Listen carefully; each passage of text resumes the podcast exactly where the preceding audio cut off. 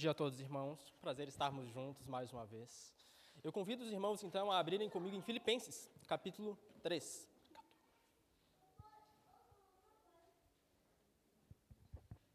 Filipenses, capítulo 3. Pela graça de Deus, hoje nós finalizaremos o capítulo 3 e entraremos no último capítulo, capítulo 4. Filipenses, capítulo 3. Nós vamos ler do versículo 17 do capítulo 3 até o versículo 1 do capítulo 4.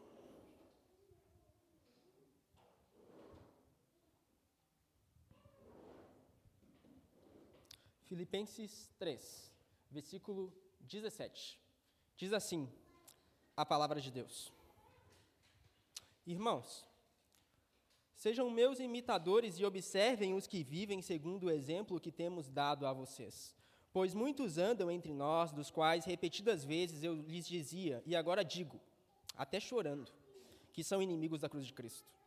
O destino deles é a perdição, o Deus deles é o ventre, e a glória deles está naquilo de que deviam se envergonhar, visto que só pensam nas coisas terrenas. Pois a nossa pátria está nos céus, de onde também aguardamos o Salvador, o nosso Senhor Jesus Cristo, o qual transformará o nosso corpo de humilhação para ser igual ao corpo da sua glória, segundo a eficácia do poder que ele tem de até subordinar a si todas as coisas. Portanto, meus amados irmãos, de quem tenho muita saudade, vocês que são a minha alegria e coroa, sim, meus amados, permaneçam deste modo, firmes no Senhor. Vamos orar? Senhor, Estamos diante da tua palavra, inspirada por ti, para nossa instrução e edificação. E te pedimos, toca as nossas almas, desperta os nossos corações, livra-nos coração de pedra, dá-nos o coração de carne, disposto a ouvir a tua voz e a contemplar a tua glória na face de Jesus Cristo. Portanto, que possamos te ouvir e que, à medida que fazemos, possamos estar cada vez mais próximos de ti e sermos mais parecidos com Jesus. No nome de Cristo. Amém e amém. Irmãos, Filipos era uma colônia romana, nós já vimos isso aqui nas nossas exposições anteriores. E, por ser uma colônia romana, isso trazia muitas dores aos filipenses, porque uma colônia romana, ela era caracterizada também por ser muito forte no que diz respeito ao culto ao imperador. O culto ao imperador era extremamente forte na cidade de Filipenses, ou melhor, de Filipos. E os filipenses, por conseguinte, sofriam por conta disso. Sofriam porque muitas vezes eles eram inclusive forçados a, de fato, adorarem o imperador. E quando não faziam, eles sofriam sanções, sanções econômicas, sanções físicas, sanções das mais diversas com efeitos nos mais variados âmbitos. E os filipenses sofriam por conseguinte. Os cidadãos romanos, eles tinham muitos privilégios. E Filipos era em grande parte caracterizada por uma cidadania romana, visto que 100 anos antes de Paulo escrever essa carta que nós lemos hoje, a cidade de Filipos foi basicamente colonizada por alguns romanos. E grande parte das pessoas que moravam nos tempos em que Paulo escreveu essa carta a Filipos, que moravam lá, eles eram filhos desses primeiros colonizadores romanos. E eles tinham muitos privilégios. Um cidadão romano gozava dos mais diversos privilégios, como, por exemplo, a fama como, por exemplo, a privilégios jurídicos, como, por exemplo, a privilégios nos mais diversos âmbitos, dentre os quais o econômico. Então, a cidadania romana, de fato, era muito valorizada e os filipenses tinham, em grande parte, essa cidadania. Porém, Paulo, a, a essa altura da carta, ele quer lembrar aos filipenses de que, perante a nossa cidadania celeste, perante a pátria celestial, perante a cidadania que nós temos enquanto filhos de Deus nos céus, a cidadania romana de nada vale perante a grandeza da glória de Cristo Jesus, que faz hoje cidadãos dos céus a cidadania romana. De nada vale. E Paulo, basicamente, ele pretende exortar os filipenses nesse contexto de sofrimento, nesse contexto de dor, de opressão, que a sua cidadania está nos céus. E, portanto, quando aqueles filipenses eles sofrem por conta ah, de habitarem numa cidade pagã e tomada pelo culto pagão, eles podiam ter bom ânimo, porque mesmo em meio ao sofrimento, Deus estava no controle. E, inclusive, Deus podia usar esse sofrimento para fortalecê-los ainda mais, para que de fato seus olhos estivessem na pátria celeste. É por isso então que nós chegamos no tema, ou no ponto central, no cerne da passagem que nós lemos hoje, que é um cidadão do céu, ele é conhecido por imitar a Cristo e também por pensar nas coisas celestes. Essas são as duas características que nós veremos hoje e dividiremos em duas lições. A primeira lição é: um cidadão do céu é conhecido por imitar a Cristo. Irmãos, é impossível, basicamente impossível, imitar a Cristo senão em uma comunidade. É impossível imitar a Cristo de uma maneira apropriada, senão andando junto uns dos outros. É por isso que a ênfase na unidade é uma ênfase tão grande, tão forte em toda a carta aos Filipenses. Essa é uma das principais ênfases das cartas e, por conseguinte, também das nossas mensagens. Paulo, de fato, ele está, de fato, enfatizando que os filipenses precisam andar mais e mais unidos. Porque nós não somos chamados a vivermos como cavaleiros solitários vagando no deserto. Na verdade, enquanto igreja do Senhor, nós somos chamados a andarmos juntos uns dos outros, fortalecendo uns aos outros e sendo instrumentos de Deus para encorajarmos uns aos outros. É impossível imitarmos a Cristo de uma maneira apropriada sem andarmos juntos, lado a lado, para a glória de Deus. Por isso, nós chegamos ao versículo 17 que nós lemos, que diz: Irmãos, sejam meus imitadores e observem os que vivem segundo o exemplo que temos dado a vocês. Quem escreve isso? O apóstolo Paulo. Paulo está dizendo: sejam meus imitadores. Imitem também aqueles que seguem o mesmo exemplo que temos dado a vocês. Há três domingos atrás, nós vimos que Paulo envia à cidade de Filipos dois missionários, os missionários Timóteo e Epafrodito. Esses missionários são pessoas enviadas aos filipenses para de fato serem tipos de Cristo, reflexos do Senhor Jesus, para que os filipenses possam olhar para eles, imitá-los, e imitando-os, imitarem o próprio Cristo. E dessa vez, nessa passagem, Paulo está se pondo também como alguém a ser imitado, como alguém que é, dá um exemplo exemplar do que é seguir a Cristo, de modo que ele tenha a ousadia de dizer: sejam meus imitadores. Vocês podem pensar a essa altura: será que Paulo não está sendo de fato prepotente? Porque, como eu posso dizer para alguém, me imite, porque eu sou um bom exemplo para você? Será que eu não seria sendo orgulhoso ao dizer isso para uma comunidade de crentes? Será que o apóstolo Paulo também não tinha falhas e era alguém imperfeito? Como ele pode dizer, me imitem como eu imito a Cristo? Ou sigam um exemplo também dessas pessoas que seguem o mesmo exemplo que eu sigo? Será que Paulo de fato não estava sendo orgulhoso quando escrevia essas palavras? Há dois domingos atrás, nós lemos o versículo 12 do capítulo 3, que diz assim: não que eu já tenha recebido isso ou já tenha obtido a perfeição, mas prossigo para conquistar aquilo para o que também fui conquistado por Cristo Jesus. Irmãos, quanto a mim, não julgo havê-lo alcançado, não julgo havê-lo alcançado. Mas uma coisa faço, esquecendo-me das coisas que ficam para trás e avançando para as que estão diante de mim, prossigo para o alvo, para o prêmio da soberana vocação de Deus em Cristo Jesus. Paulo não estava sendo prepotente. Na verdade, quando ele dizia, sejam meus imitadores, Paulo não está dizendo aos filipenses o seguinte: imitem completamente o meu exemplo, cada um dos meus atos, cada, um, a, cada uma das atividades que eu realizo. Não é isso que Paulo pretende dizer aos filipenses. O que Paulo pretende comunicar é isso que nós acabamos de ler agora. Assim como Paulo seguia para o alvo, prosseguindo, perseverando mesmo em meio ao sofrimento, Paulo pretendia que os filipenses fizessem também mesmo em meio ao sofrimento, mesmo em meio às suas imperfeições, Paulo fazia uma coisa: ele prosseguia para o alvo. Então, quando Paulo diz, sejam meus imitadores, ele não está dizendo, Filipenses, façam uma cópia de mim, façam tudo igual ao que eu faço. Não é isso que ele quer dizer. Ele está dizendo, Filipenses, eu sou imperfeito, mas prossigam para o alvo, como eu tenho prosseguido também. E assim como Epafrodito e Timóteo, que também são exemplos, têm feito também. Nesse sentido, quando Paulo ah, está dizendo que os filipenses devem imitá-lo, ele reconhece sim, com certeza, as suas imperfeições, mas reconhece também que ele tem sido um exemplo para que os filipenses também possam prosseguir para o alvo. Essa é a exortação central. Que prossigamos para o alvo, seguir a Cristo Jesus, mesmo em meio ao sofrimento. E no sofrimento isso acaba sendo, de fato, difícil, ah, no meio do sofrimento, nós muitas vezes ficamos com a nossa vista embaçada, nós não conseguimos enxergar muito bem as coisas. Então é difícil prosseguir para o alvo. No meio do sofrimento, é como que nós muitas vezes estivéssemos andando num terreno cheio de nébula, cheio de uh, neblina, e de fato é difícil enxergar as coisas em meio ao sofrimento. Mas Paulo está dizendo aos Filipenses: Filipenses, eu estou preso. Escrevo essa carta preso. Estou sofrendo, mas uma coisa eu faço: prossigo para o alvo. Façam isso vocês também. E uma pergunta que nós temos de nos fazer a essa altura é: quem são os nossos referenciais? Quem são aquelas pessoas que nos inspiram no nosso dia a dia? Ah, são de fato pessoas que são ímpias ou que odeiam a Deus? Ou são pessoas que amam a Deus e que refletem a luz de Cristo Jesus? Nós podemos muitas vezes admirar ímpios. a maneira como, por exemplo, eles têm uma habilidade enorme de ganhar dinheiro e fama, derrubando muitos.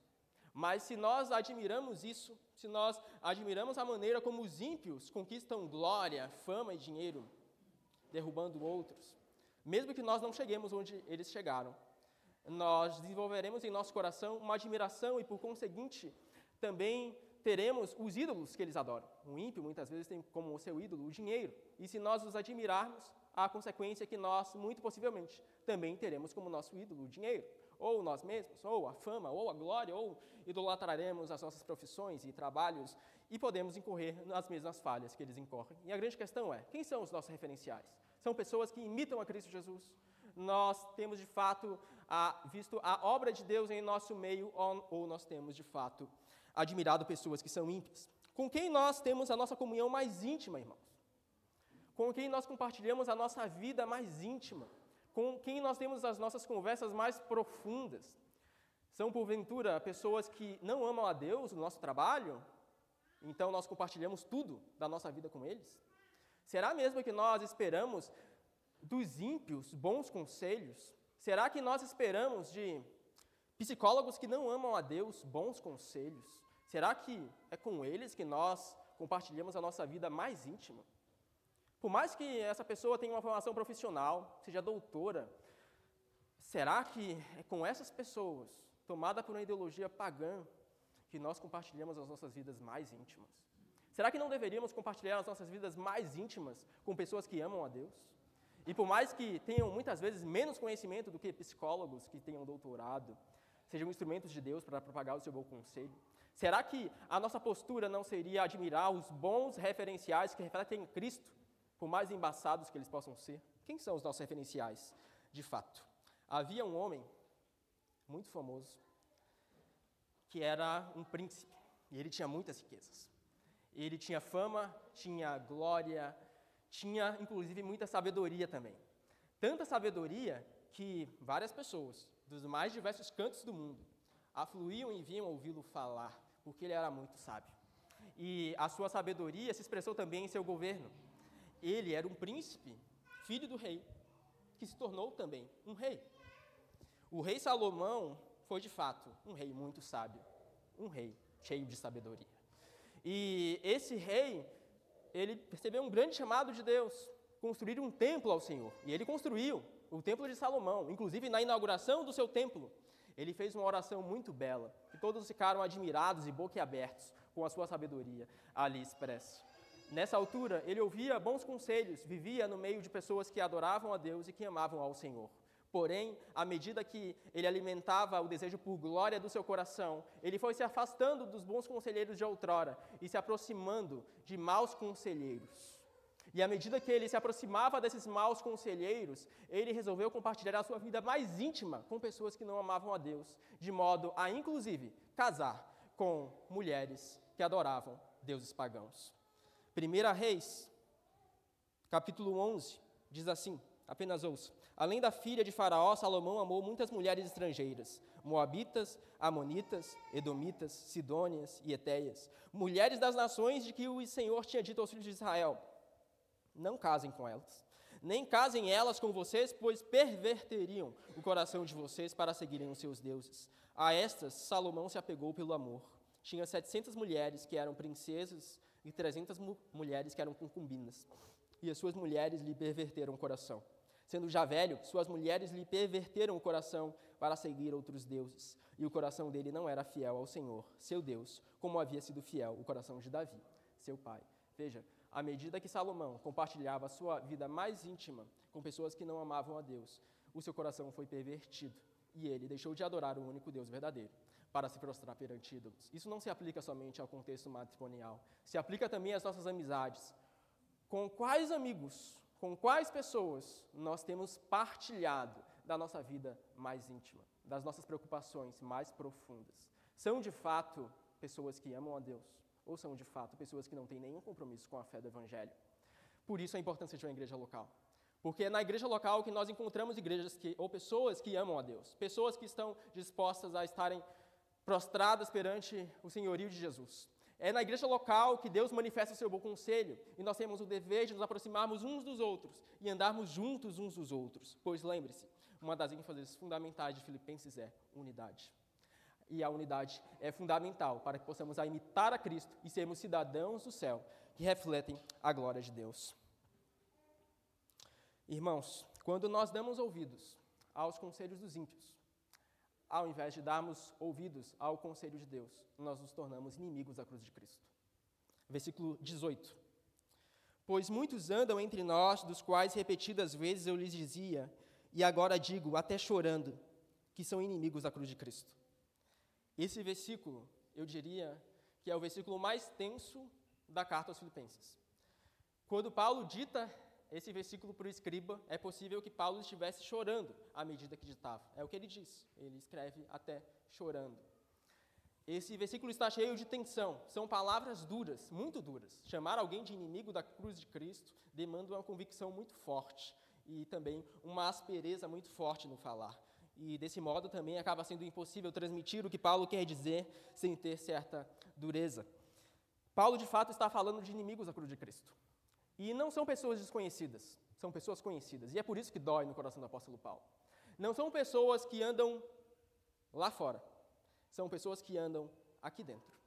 Não são pessoas que o povo de Deus não conhece, são pessoas que andam entre nós. É o que Paulo diz no versículo 18. Paulo está dizendo de pessoas que tiveram contato com o Evangelho. Paulo está falando de pessoas que ouviram as Escrituras, Paulo está falando de pessoas que conhecem o nome de Jesus, mas que de fato são inimigos da cruz de Cristo. Essas pessoas até podem aparecer em nosso meio, eventualmente, mas elas não têm um compromisso com o Evangelho. Essas pessoas até podem aparecer em nosso meio uma vez ou outra, mas de fato, elas não estão alicerçadas sobre a rocha que é Jesus Cristo. Elas de fato são inimigas da cruz de Jesus. Isso que Paulo diz é algo bastante duro. Essas pessoas são como nuvens sem água, como diria Judas, ou são, são como lobos vorazes, vestidos em pele de ovelha, como diria o próprio Senhor. São pessoas que têm uma aparência exterior, mas que por dentro são como sepulcros caiados. Eles até aparecem algo externamente, parecem ter uma aparência exterior de piedade, mas no fim das contas, as suas motivações são totalmente corrompidas. E lembre-se que o assunto das motivações é algo que o apóstolo Paulo vem desenvolvendo durante toda a carta. Nós abordamos esse assunto bastante aqui. Mas em nenhum outro momento na carta o assunto das motivações tem um ápice tão grande quanto no versículo 18. Essas pessoas, do versículo 18, são as pessoas com motivações erradas por excelência. São pessoas que são totalmente pervertidas em, em, em seu coração. Elas até podem aparecer na igreja de Deus, mas o seu interesse é tão somente por embargar a obra do Senhor e fazer mal ao avanço do seu reino. Existe uma história bastante conhecida, dessa vez não uma história bíblica, mas uma história muito significante para nós entendermos o que Paulo quer dizer aqui. Conta-se a história de um homem que amava contemplar um lago. Essa era a sua atividade preferida. Ele amava fazer isso. Ele acordava pela manhã, saía de sua casa, abria a porta e ia para o lago. Então ele contemplava as ondas ali do lago. Ele se prostrava com seus joelhos no chão e olhava para o lago. Todas as pessoas que olhavam e viam aquele homem olhando para aquele lago, para aquele lago, para aquele lugar, eles pensavam: bom, certamente esse homem tem alguma paixão muito grande por esse lago. Ele ama de fato estar ali. Provavelmente essa é a sua atividade preferida, porque ele deve gostar muito do lago. E aquele homem ficava ali, do nascer do dia até o pôr do sol. No próximo dia, ele fazia a mesma coisa, saía de sua casa e ia contemplar o lago. E o homem, que se chamava Narciso, morreu. E, quando morreu, no seu funeral, foram revelados alguns mistérios de seu coração. Dentre os quais o mistério de que, quando o homem, na verdade, contemplava o lago, ele não estava contemplando o lago porque o amava. Ele estava contemplando o lago porque amava ver a sua própria face refletida sobre a face das águas. Ele amava o lago de modo algum, mas ele amava a si mesmo e contemplar a sua própria face como refletida no espelho. Veja, ele parecia amar o lago, mas a sua motivação era corrompida, porque no fim das contas ele amava a si mesmo. Do mesmo modo, nós podemos ter uma aparência externa de piedade, podemos aparentar amarmos a Cristo, mas por dentro amarmos a nós mesmos.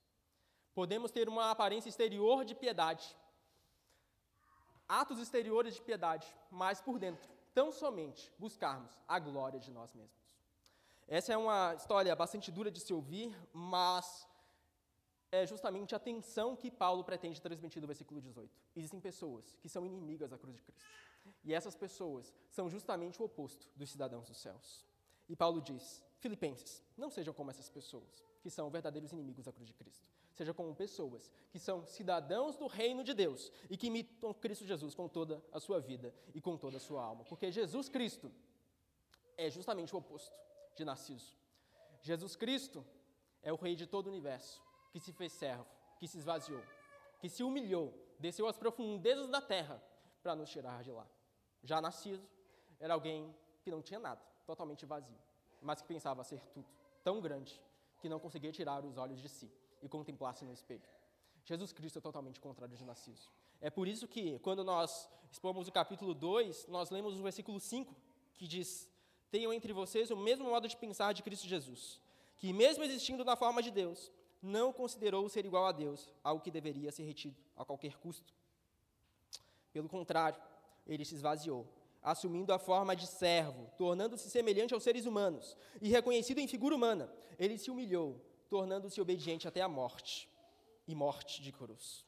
Ele se esvaziou, desceu às profundezas da terra, para que nós, criaturas das trevas, pudéssemos de fato ser trazidas à sua luz. E portanto, irmãos, a quem nós temos imitado? A Cristo Jesus, que sendo rei, se esvaziou e buscou tão somente a glória de Deus e a manifestação do seu poder, ou nós temos mais sido como pessoas que refletem Narciso, contemplando a si mesmo, por mais que pareçam externamente contemplar a glória de Deus. De fato, quem tem sido os nossos referenciais? Nós temos contemplado a Cristo imitado aqueles que imitam a Cristo e prosseguem para o alvo, ou nós temos sido como Salomão e enchido o nosso círculo social de pessoas que odeiam a Deus e que não amam sinceramente? Como nós somos caracterizados? Certamente, nós seremos caracterizados por aquelas pessoas que nós compartilhamos os nossos círculos mais íntimos. É muito possível que você tenha muitos traços parecidos com a pessoa com que você compartilha o seu círculo as suas coisas mais íntimas. E, portanto, a quem nós temos imitado? Com quem nós nos parecemos? Com Cristo? Com Narciso? Quem são os nossos referenciais? E isso não significa, e aqui vale o parêntese, que nós não devamos andar com ímpios. Na verdade, é impossível não andar com ímpios, e é até importante que nós andemos com eles, para que nós possamos proclamar o Evangelho de Deus, para que nós possamos manifestar o bom aroma de Cristo Jesus, para que nós possamos celebrar a glória de Deus e sermos instrumentos dele no avanço do seu reino. Contudo, Andar com ímpios, ter contato com ímpios é uma coisa. Compartilhar da sua vida mais íntima com ímpios é outra coisa totalmente distinta. São duas coisas completamente diferentes. Portanto, a primeira lição é: um cidadão do reino de Deus é conhecido por imitar a Cristo, porque ele imita aqueles que o imitam também. A segunda lição que nós podemos extrair desse texto é: o cidadão do reino de Deus é conhecido por pensar nas coisas celestes. Esse, esse tópico nós ainda abordaremos mais nas próximas pregações, mas Paulo já começa a desenvolvê-lo aqui. Irmãos, um cidadão do reino de Deus, ele pensa nas coisas celestes porque ele almeja a recompensa celestial. Versículo 20. Pois a nossa pátria está nos céus, de onde também aguardamos o Salvador, o Senhor Jesus Cristo, o qual transformará o nosso corpo de humilhação para ser igual ao corpo da sua glória, segundo a eficácia do poder que ele tem, de até subordinar a si todas as coisas. Em meio ao sofrimento, Paulo queria lembrar aos filipenses que a sua pátria está nos céus, e que, portanto, eles podiam ter bom ânimo, pois por mais que sofressem nessa vida, por mais que tenham de abdicar muitas coisas, de muitas posses, de muitos bens, a sua pátria, a sua recompensa não é nessa terra, é no mundo por vir. Não se pode ver já nesse mundo, mas é no mundo vidouro. Não é no agora, mas no ainda não. Portanto, Paulo quer lembrar aos filipenses que, de fato, esse Cristo já está se manifestando hoje, já está manifestando o seu reino hoje, mas a nossa recompensa está nos céus. Portanto, pensem nas coisas celestes. Portanto, tenham a convicção de que naquele dia, Cristo ressuscitará de fato todos aqueles que tiverem confiado no seu nome e lhes dará corpos não corruptíveis, mas corpos incorruptíveis. Não corpos que são frágeis, mas corpos cheios de glória. Não corpos carnais, mas corpos que amam a Deus com toda a sua vida. com todo o seu coração. Naquele dia, Cristo recompensará todos aqueles que tiverem sofrido no seu nome nessa presente era. E o cidadão do reino de Deus, ele é justamente o contraste dos inimigos da cruz de Cristo. Porque os inimigos da cruz de Cristo, eles pensam nas coisas terrenas, e tão somente nas coisas terrenas. Nós pulamos do versículo 18 para o versículo 20, mas volte para o 19. Diz assim: O destino deles é a perdição, o Deus deles é o ventre, e a glória deles está naquilo do que deviam se envergonhar, visto que só pensam nas coisas terrenas.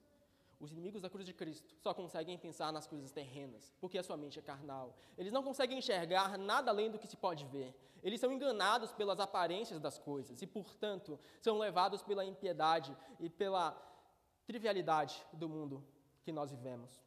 E, portanto, eles são carnais. E a sua recompensa, o seu destino, no, no início do versículo 19, o destino deles é a perdição.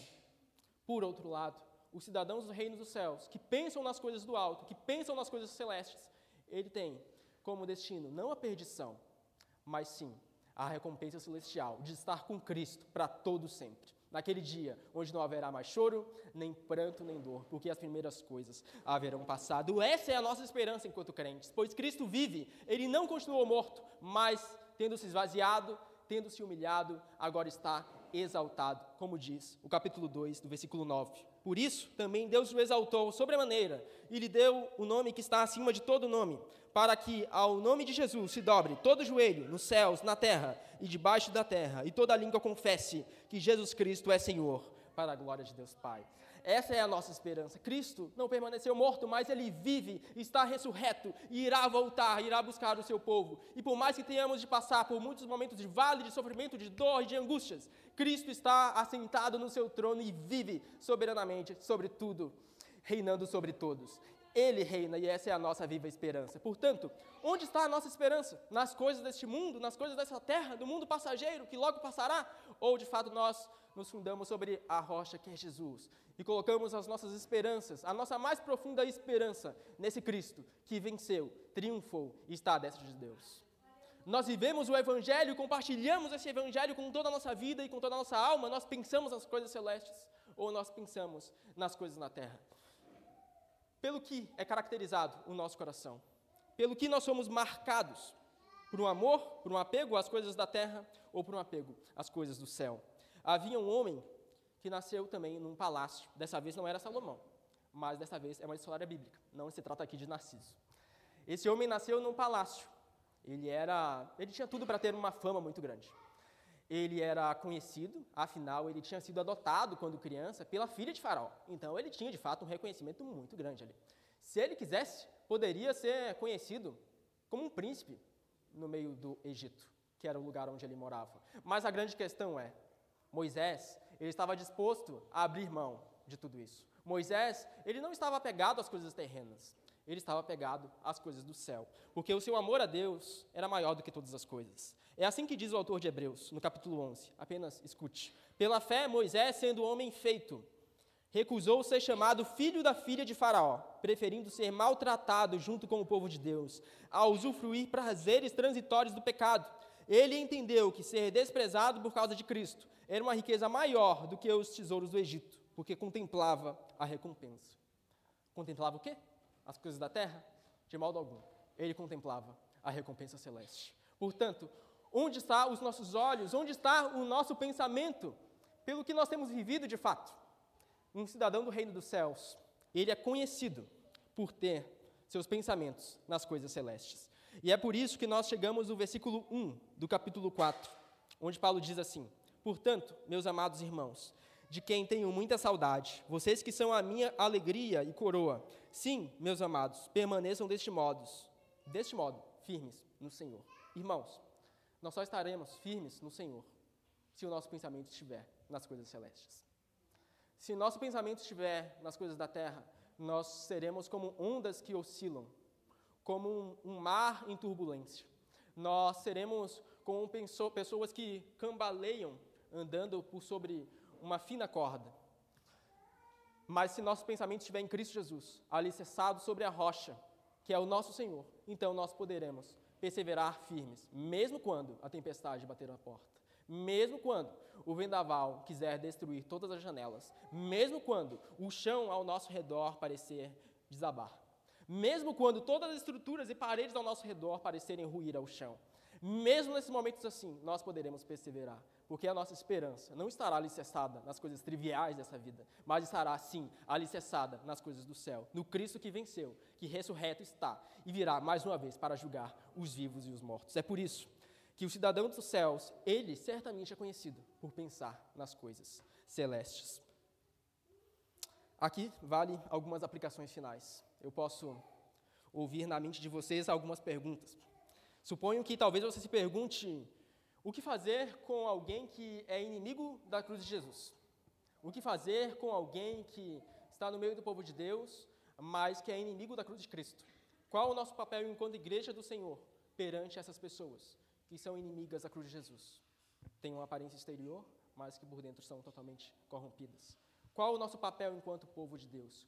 Qual é a nossa função? Os discípulos fizeram a mesma pergunta a Jesus uma vez, e Jesus respondeu com uma parábola. Jesus disse assim: Ele falou que havia um fazendeiro que plantou, que lançou algumas sementes no seu campo. E esse fazendeiro teve o cuidado de observar aquelas sementes e selecioná-las muito bem esse, esse homem, que era dono de um grande campo, ele selecionou tão bem essa semente a ponto de se certificar que todas as sementes fossem de fato sementes de trigo. E ele saiu para semear boa semente no seu campo. E semeou-lhe sementes de trigo. Porém, tendo feito seu trabalho, ele foi descansar. E enquanto dormia à noite, um ladrão entrou no seu campo. Esse ladrão entrou e semeou más sementes no meio do campo daquele fazendeiro. Aquelas sementes não eram sementes de trigo, cuidadosamente selecionadas, como fez o fazendeiro. Eram sementes de joio. Eram sementes más. Sementes, de fato, eram ervas daninhas, que iriam prejudicar o crescimento do trigo. Eles eram muito parecidos com o trigo na sua fase inicial. Muitos parecidos mesmo.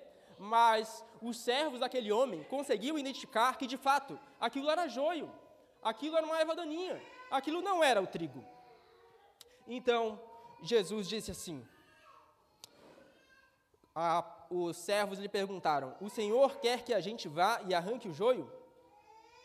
O Senhor quer que a gente vá e arranque os inimigos da cruz de Jesus Cristo? O Senhor quer que a gente vá e tire essas pessoas de lá? Jesus diz enfaticamente: Não, de maneira nenhuma. A sua função não é arrancar o joio. Não. A sua função não é arrancar os inimigos da cruz de Cristo. Ele diz: Porque ao separar o joio, vocês poderão arrancar também com ele o trigo. Deixem que cresçam juntos até a colheita. E no tempo da colheita direi aos ceifeiros: Ajuntem primeiro o joio e amarrem-no em feixes, para ser queimado, mas recolham o trigo no meu celeiro. Mateus 13, 28 e 30. Veja, a nossa função, enquanto igreja do Senhor, não é arrancar o joio. Não é arrancar os que são inimigos da cruz de Jesus. A nossa função é permanecermos firmes no Senhor, alimentando o trigo, pois, inevitavelmente, o tempo provará tanto o trigo quanto o joio. E, por mais que o joio seja muito semelhante ao trigo na sua fase inicial, quando ele cresce, todos podem perceber a diferença. Mesmo que não perceberem, o ceifeiro naquele dia, e o ceifeiro é Cristo, naquele dia ele separará o joio do trigo. Naquele dia, sim, Cristo tirará o joio do meio do trigo. A nossa função é simplesmente alimentar o trigo, aqueles que amam a Deus naturalmente, o joio irá crescer junto com o trigo. Mas Deus os provará. E Deus utilizará muitas vezes do tempo para também os provar. E a nossa função é descansar nesse Deus que conhece cada um dos nossos corações, que sonda cada uma das nossas motivações, que sabe o que nós buscamos no íntimo do nosso ser. Deus conhece. Por mais que o nosso próximo não possa olhar para dentro de nós e ver quais são elas, Deus conhece cada uma das nossas motivações. E, portanto, o que nos motiva nos motiva a glória de Deus ou nos motiva a glória de nós mesmos? Uma segunda pergunta que talvez possa ser feita é: pensar nas coisas celestiais não nos fará alheios, distantes do mundo em que vivemos? Não viveremos como pessoas que vivem muito longe da realidade, afinal, estaremos pensando nas coisas celestiais, certo? Não estaremos assim muito longe da nossa realidade? Irmãos, certamente não. Porque à medida que nós colocamos a nossa mente no nosso coração, nas coisas dos céus, nós podemos ver as coisas no mundo que nós vivemos de um modo muito mais real do que o modo como o pecado enxerga. Na verdade, pensar nas coisas terrenas ah, nos faz enxergar a realidade de um modo distorcido. Pensar nas coisas da terra e almejá-las mais do que tudo, almejar os prazeres e alimentar os desejos deste mundo mais do que tudo, nos faz enxergar a realidade totalmente embaçada, totalmente como não é. Mas pensar nas coisas do céu, almejar a glória de Deus, corrige o nosso coração, corrige a nossa visão, alimenta o nosso espírito e fortalece a nossa alma. E desse modo, nós podemos ter uma postura santa em todas as áreas onde nós viermos a nos envolver. Isso impactará o nosso trabalho à medida que nós saberemos que, apesar de estarmos servindo aqui, nossa mente está nos céus. À medida que nós compreendemos que, inclusive, o nosso trabalho aqui é feito para a glória de Deus. À medida que nós compreendemos que tudo que nós fazemos aqui deve visar a recompensa celeste, isso mudará completamente o modo como nós enxergamos o trabalho, como nós enxergamos o estudo, como enxergamos as coisas que fazemos nessa terra. Isso mudará totalmente a nossa perspectiva e nos fará enxergar a realidade de um modo muito mais correto. Pois, no fim das contas, toda a realidade criada, ela foi feita para a glória de Deus. E sendo feita para a glória de Deus, ela só será vivida da maneira correta, quando nós buscarmos essa glória. Não a nossa própria glória, mas a glória do Deus Altíssimo. Portanto, imitar a Cristo é viver rumo ao alvo, sem olhar para trás. Viver rumo ao alvo sem desanimar, sem desesperar, mas seguindo em frente, mesmo em meio aos sofrimentos. Imitar a Cristo é prosseguir, como Paulo prosseguia, como Timóteo prosseguia, como Epafrodito prosseguia. Imitar a Cristo é continuar, consciente de que esse Deus que começou a boa obra em nós, ele vai completá-la até o dia de Cristo Jesus, como nós vimos na primeira pregação em Filipenses. Esse Deus vai cumprir a sua boa obra. Esse Deus que começou essa obra vai concluí-la. Eu citei dois homens hoje que viviam em palácios, citei também Narciso, mas agora eu queria terminar citando uma mulher. Era uma mulher que vivia numa cidade muito conhecida da sua época. Era uma mulher amada por Deus. Na verdade, Deus não somente amava ela, como amava também o seu marido e toda a sua família. De modo que, sabendo Deus que aquela cidade onde aquela mulher estava seria destruída, Deus tratou logo de enviar anjos para que aquela mulher e sua família fossem tirados de lá. Aquela mulher, que era a mulher de Ló, o sobrinho de Abraão, ele, de fato, estavam em Sodoma e Gomorra. Eles, de fato, estavam na cidade da destruição. Eles, de fato, estavam numa cidade que seria consumida por fogo e por enxofre. Estavam lá. Deus traria juízo sobre aquela cidade. E Deus envia seu anjo para tirar a mulher de Ló e para tirar toda a família da mulher de, Ló, de lá. Porém, Deus dá uma ordem, uma única ordem: prossigam para o alvo. Essa é a única ordem que ele dá. E o alvo era sair da cidade, era seguir em frente, sem olhar para trás. Então ele diz: prossigam para o alvo. Não olhem para trás. Não olhem para a cidade da destruição. Não olhem para aquilo que será destruído. Sigam em frente. Sigam ah, para o lugar onde vocês encontrarão a salvação de vocês. Sigam em frente, corram, fujam daqui. Não olhem para trás. Mas o texto diz em Gênesis 19 o seguinte: Então o Senhor fez chover enxofre e fogo sobre Sodoma e Gomorra.